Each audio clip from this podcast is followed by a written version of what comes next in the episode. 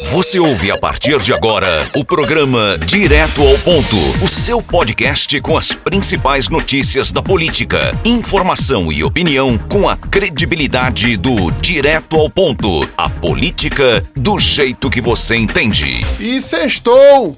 Sexta-feira chegou aí, final de semana e muita informação, como sempre, aqui para os ouvintes do DPcast, o podcast oficial do Direto ao Ponto. Eu sou Gilberto Silva e tô aqui para conversar com vocês e levar muita informação.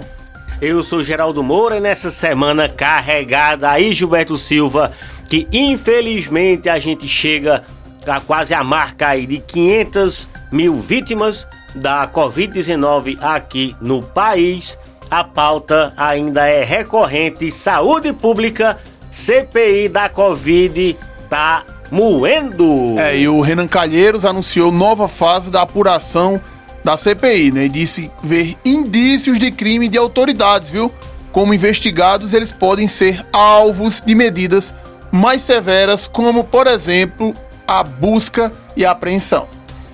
É, a medida na prática, né, indica que o relator vê alguns indícios de crimes, né, e essa lista já foi encaminhada ao presidente da CPI, o senador Omar Aziz, né, Gilberto Silva, e cabe aí a Renan Calheiros, como relator ao final dos trabalhos, elaborar esse parecer final e encaminhar ao Ministério Público eventuais pedidos de, de indiciamento.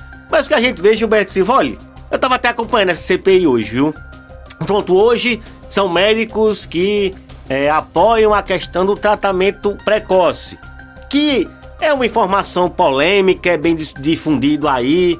Alguns dizem que esse tratamento precoce é o caba tome remédio antes de adoecer.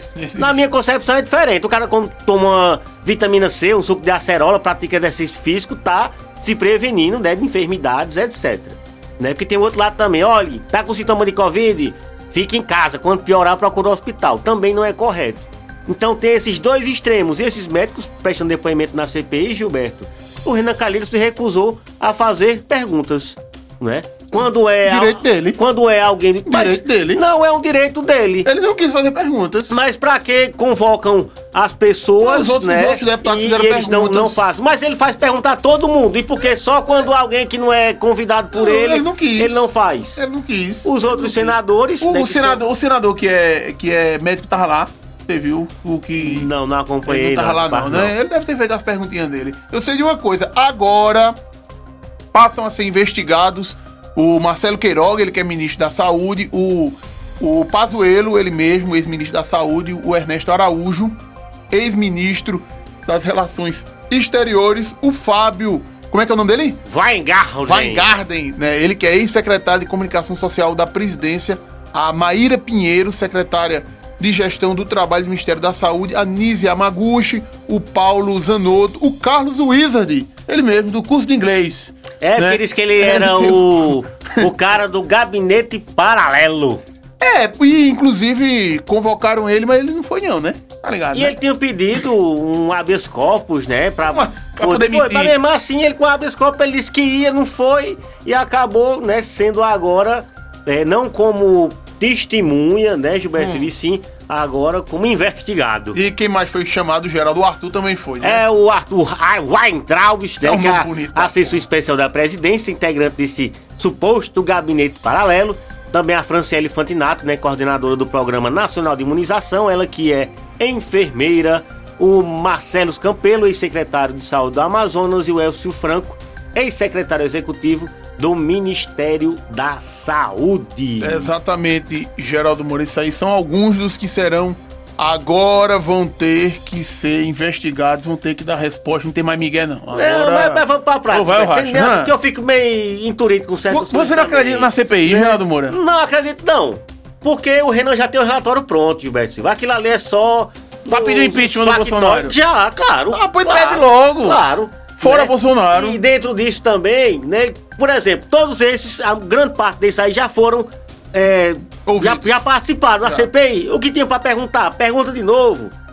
Mas claro, tem um outro que pode ter alguma contradição, alguma questão que só foi verificada posteriormente, mas parece mais que é a questão da guerra política. É, a guerra política mesmo que derrubou a Dilma Rousseff, né? Que o, o Eduardo Chikungunya, né? Como diria o vereador é, Zé Minhoca, né, Eduardo Cunha, ele ali disse, vamos caçar ela, vamos caçar e caçamos ela. Né? Vamos, caçamos ela e o Brasil, de lá pra cá, ainda não se recuperou. Entrou o Temer. Não, primeiro teve toda aquela instabilidade, aquela coisa toda. Teve o discurso, como era o nome dele, rapaz? O petista Qual? lá, o, o Eduardo. O, o, o, o advogado-geral da União, rapaz, o que defendeu o Dilma. Como é o nome daquela potência, rapaz? Depois a gente se lembra. É. Daqui a pouco a gente se lembra, né? Ele foi lá, não é? E teve todo aquele desgaste no nosso país. Chegou aí o impeachment da Dilma, aquele grande equívoco jurídico, né? Eu não sou muito da- das leis, mas ela foi caçada, mas teve os direitos políticos preservados. É, pra a maior como- gafe Pra tu ver política como o Brasil não. do planeta. Foi golpe o que Pra, fizeram pra com ela. Collor não valeu, de jeito não. Ele foi pipado e ficou um monte de tempo de molho. Mas hoje é senador da República pelas terras do Marechal. A terra do Renan, né? Também, né? É, e Collor é contra Renan lá, viu? Eita, carrego. Geraldo Moreira aqui em Pernambuco, o TRE, viu? Caçou mandatos aí do vice e do prefeito em Maraial, você viu? Mas, Beto, depois de seis meses ainda tem esses Ainda tem ruídos. esses ruídos. Eita, justiça lenta É. danada. Que a demora é o cara assumir e quem sofre aí é a população, principalmente no tempo de pandemia, E parece né? que vai ter nova eleição, viu? E é. Hum. E Gilberto Silva, o pleno do Tribunal Regional Eleitoral acaba de caçar. Foi agora, Gilberto Silva. É. Como é? Breaking news. Break news. Caçar os diplomas do prefeito e do vice de Maraial, o Sérgio dos Santos e o Ananias Pereira dos Santos, respectivamente, por abuso de poder econômico. E haverá nova eleição direta no As município. informações são da assessoria do Tribunal Regional Eleitoral aí. Mais um prefeito e vice caçado e parece que vai ter realmente novas eleições lá. Vai ter.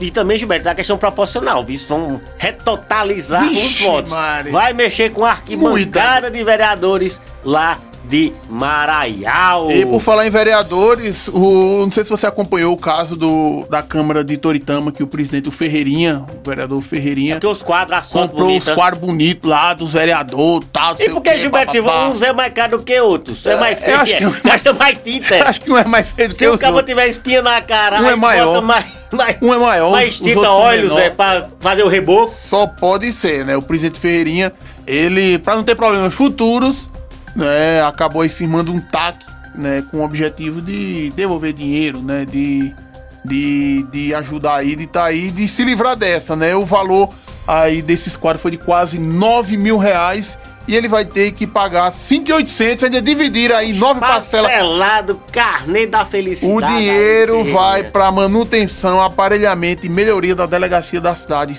Nove parcelinhas de 650. Fica E não vai ter. E a ficha continua limpa, não vai ter Não processo, não vai ter nada, tudo tranquilo. Como é que tá as câmeras lá, Gilberto? Você é quase um cidadão toritamense, essa gestão do Fraca, lá. fraca. É meio complicado O também, é. é fraca, é. é. Eita, Jordi. Pode Só quem falar- sofre é quem, Gilberto? Pode falar de? Santa Cruz do Caparibe, mas aqui ainda é destaque junto das outras. E aí? Gilberto é, Silva? Taquatinga, por exemplo, nem sessão tem lá, né, geral? Convenhamos, né?